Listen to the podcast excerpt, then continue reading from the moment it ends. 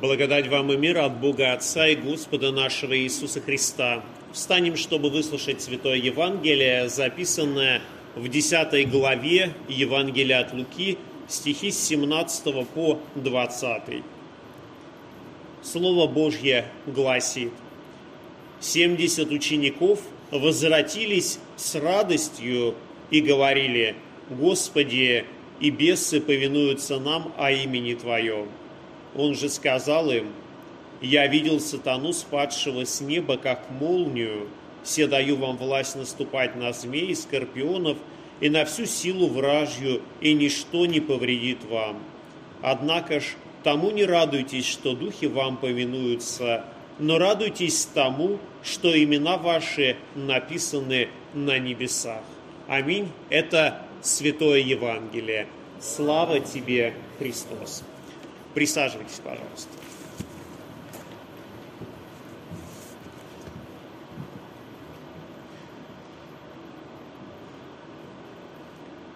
Время Великого Поста для многих кажется временем уныния, скорби и печали. Но в то же самое время сегодняшнее евангельское чтение говорит нам о некоторой радостью, которую испытывают апостолы, вернувшиеся со служения. Чувство радости трудно вообще описать какими-то словами. Но, тем не менее, Святое Писание неоднократно нам подчеркивает, насколько важное это чувство является для нас. Апостол Павел в послании филиппийцам говорит, «Радуйтесь всегда в Господе, и еще говорю, радуйтесь». И стоит обратить внимание, что это слова человека, который на тот момент находился в тюрьме. Находился в тюрьме за проповедь Слова Божье, за Евангелие. И, конечно, это обстоятельства не очень приятные, но даже находясь в тюрьме, он посылал поддержку тем, кто для него дорог, ободряя их, и внушая вот это чувство радости, которое христиан не должно покидать. Потому что наши временные страдания, они несравнимы с той великой радостью, которая ожидает нас на небесах. Да и всякий человек, слушающий Евангелие, должен помнить, что само слово Евангелие переводится не только как благая весть, но и радостная весть. И когда мы с вами слушаем Евангелие, конечно же, мы с вами должны радоваться этому, что Господь не оставляет нас, но ободряет и укрепляет нас своим святым словом. Мы можем в Священном Писании много найти примеров того, как люди испытывали чувство радости, и Библия об этом говорит очень много и подробно. Израильтяне, когда вышли из Египта, они радовались этому, что шли в землю обетованную. Радостное состояние пророка Исаия, радостное состояние народа описывает пророк Исаия, когда говорит о том чувстве, которое испытывал народ, ожидавший Мессию.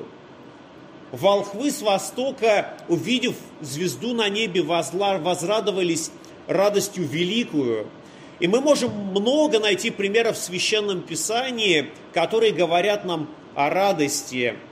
Да и в нашей жизни мы тоже можем вспомнить много, наверное, примеров, когда сердце наше переполнялось от радости.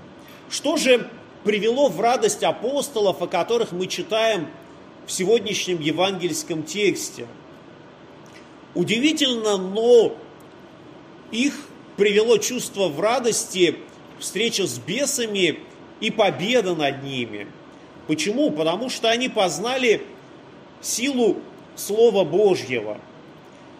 Еще несколько недель назад мы с вами читали о том, как Христос даровал своим 12 апостолам власть врачевать болезни, силу врачевать болезни и власть над нечистыми духами – и, казалось бы, это действительно великая власть, которая была, сила и власть, которая была у 12.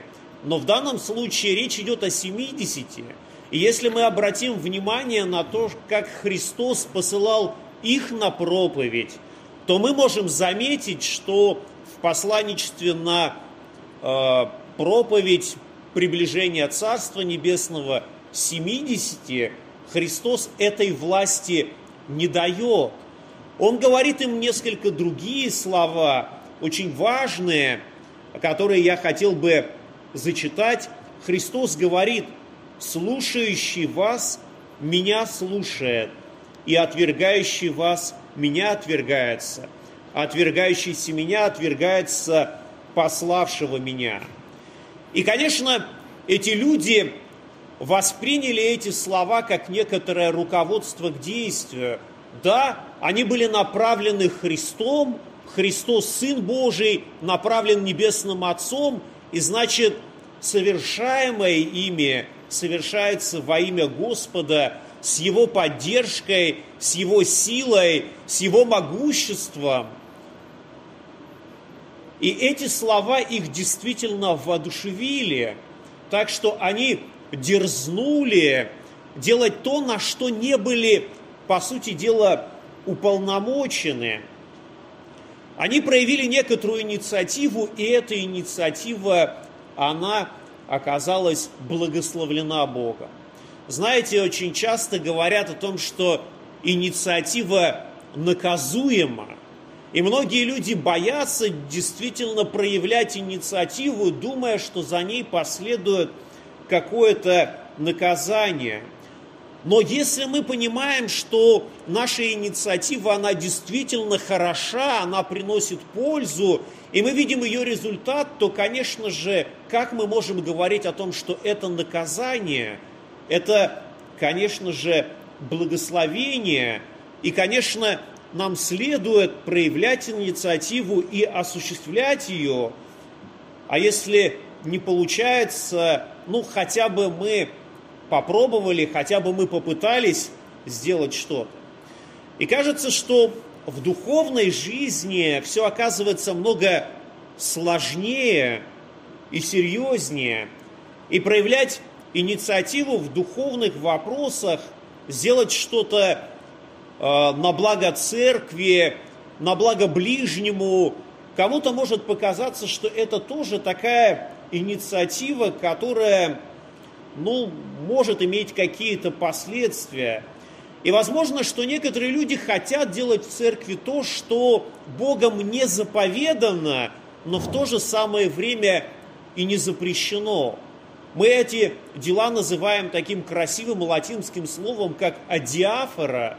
То, что Богом не заповедано, не запрещено, на спасение это не влияет, но это могут быть очень хорошие благие дела, если используются а, на благо людям, если осуществляются с верою, тогда и дела, которые не влияют на спасение, они приносят определенную пользу. И в жизни христиан есть много того, что Богом не запрещено и не заповедано.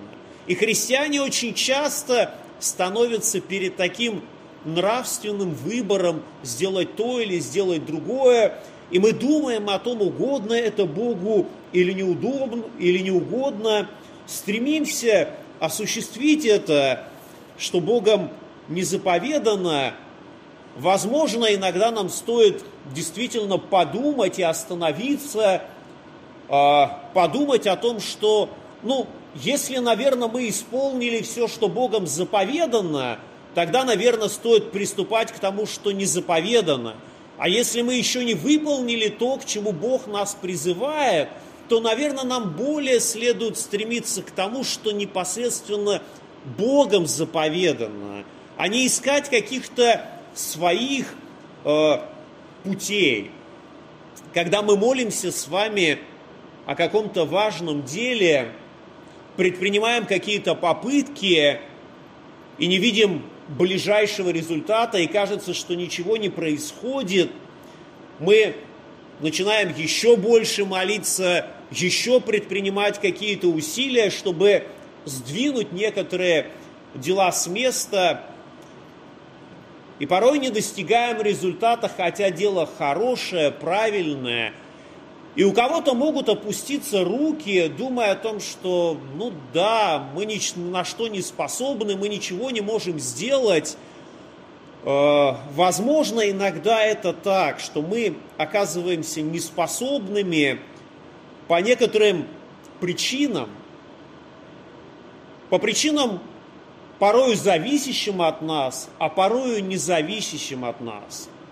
В Евангелии есть очень примечательный пример, когда ко Христу приводят человека, из которого 12 апостолов, которым была дана сила и власть над нечистыми духами, приводят человека, которого э, вот эти 12 апостолов не могли с ним ничего сделать, они не могли избавить его от нечистого духа. И, конечно, я думаю, что они расстраивались от этого, они размышляли о том, почему это происходило, и Спасителю также предъявляли это, но не сами апостолы, а другие люди, которые привели и сказали, вот, твои ученики ничего не смогли сделать. Что говорит Спаситель этим людям? Он говорит, о род неверный и развращенный, доколе буду с вами и буду терпеть вас. И он дает этому человеку освобождение.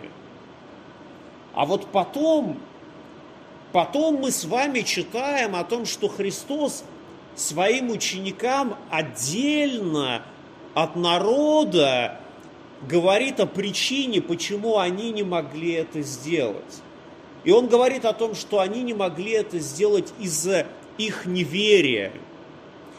И получается, что мы сталкиваемся иногда с неудачами в нашей жизни и в духовной жизни, когда не можем справиться с теми или иными грехами, и мы думаем, что это только наше поражение, это только наша вина, что мы не справляемся.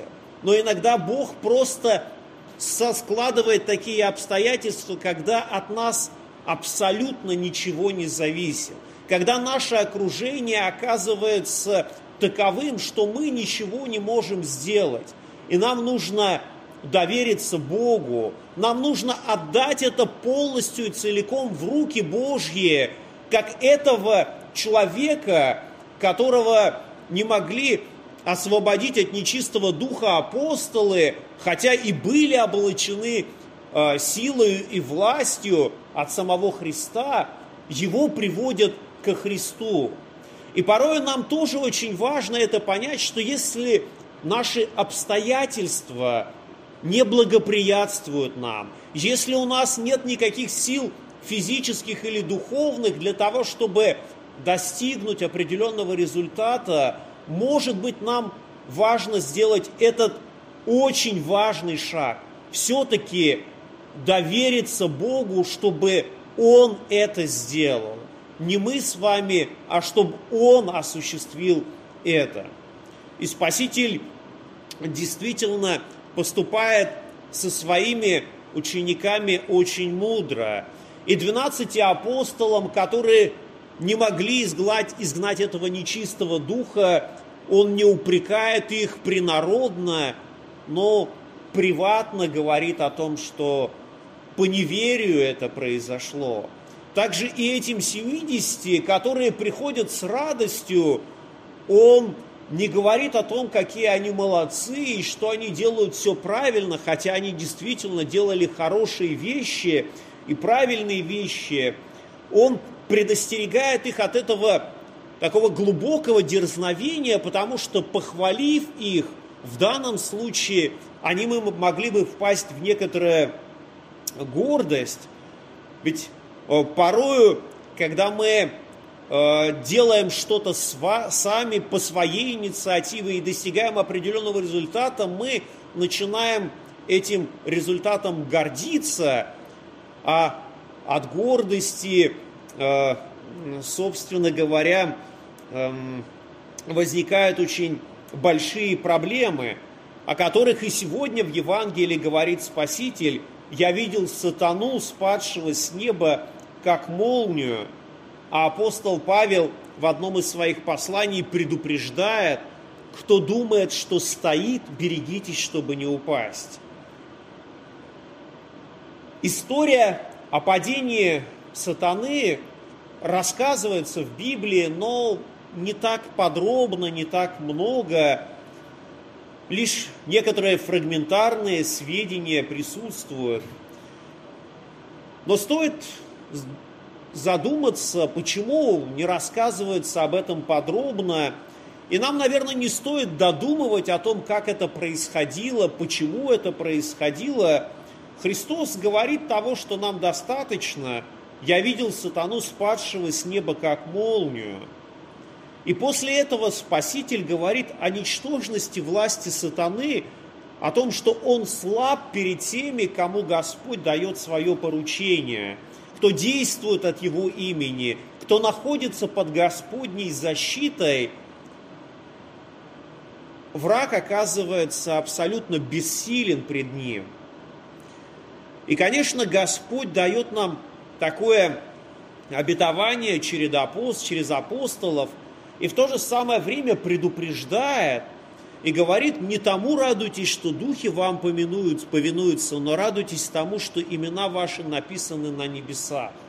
Он как бы ограничивает, он как будто бы предупреждает их о том, что вот эта земная радость, которую вы сейчас имеете о победе, конечно, это радость, но есть более важное, есть более ценное, то, что вы наследуете спасение, вы наследуете жизнь вечную. Конечно, это не означает, что все наши земные радости должны быть от нас удалены.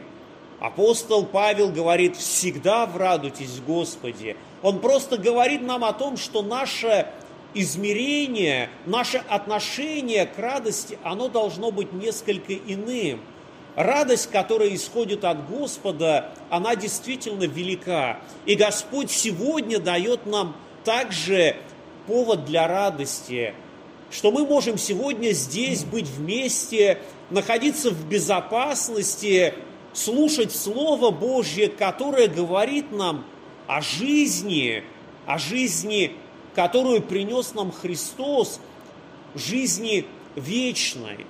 И это действительно есть повод для радости, что даже в дни Великого Поста мы можем размышлять об этом и молиться Господу, чтобы от эт, эту радость о спасении Он от нас не отнял. Чтобы, несмотря на сгущающиеся тучи над нами, мы могли оставаться в вере, могли оставаться в доверии Господу, что Он о нас заботится – чтобы в нашем сердце могли откликаться слова псалмопевца, который говорит, «Если и пойду долинную смертной тени, не убоюсь зла, потому что ты со мною, твой жезл, твой посох, они успокаивают меня».